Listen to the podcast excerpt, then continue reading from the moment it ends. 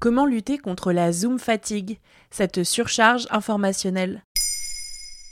Merci d'avoir posé la question. Vous avez peut-être déjà souffert de ce trop-plein de communication, de cours ou de réunions en visioconférence. C'est ce que l'université de Stanford appelle la Zoom fatigue, qui provoque une forme de fatigue informationnelle spécifique aux vidéos à l'écran.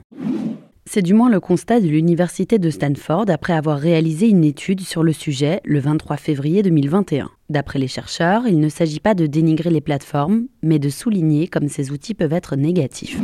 Les chercheurs ont même mis en place une échelle permettant de mesurer cette fatigue à l'aide de questions auxquelles répondre. Vous sentez-vous fatigué après un appel? Ou encore, évitez-vous des situations sociales après une conférence? Si oui, vous souffrez probablement de fatigue informationnelle. Mais à quoi c'est dû très concrètement? Selon le blog du modérateur, il s'agit là d'un échange visuel trop rapproché et trop intense. Tout le monde se regarde en permanence lors d'une réunion Zoom. En temps normal, vous ne regarderiez qu'une personne à la fois dans une discussion et vous pouvez regarder par la fenêtre de temps à autre ou détourner les yeux un instant. D'après Jérémy Balienson, chercheur qui a travaillé sur l'étude, le cerveau est habitué à interpréter les contacts groupés aussi prolongés comme des situations réelles intenses, qui, selon notre instinct, mènent potentiellement soit à l'accouplement, soit au conflit. Inconsciemment, c'est ainsi que le cerveau interprète une foule de gens, ce qui génère un état d'hyperstimulation. Y a-t-il d'autres écueils? Oui, par exemple, le retour vidéo de sa propre caméra. Se voir quand on échange avec quelqu'un n'a aucun sens, ce n'est pas naturel. Imaginez qu'à chaque interaction dans la vraie vie, vous auriez votre reflet en face de vous.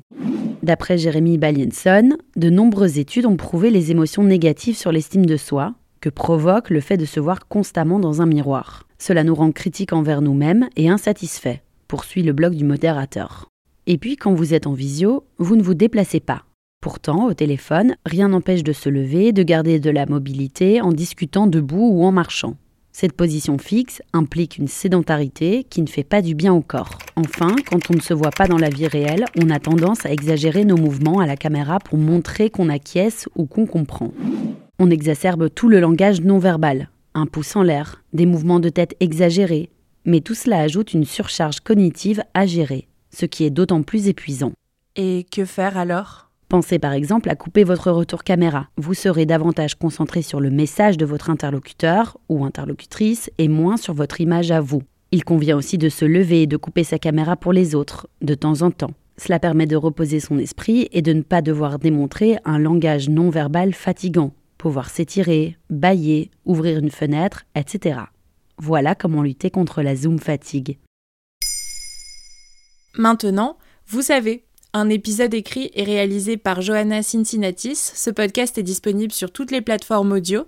Et si cet épisode vous a plu, n'hésitez pas à laisser des commentaires ou des étoiles sur vos applis de podcast préférés.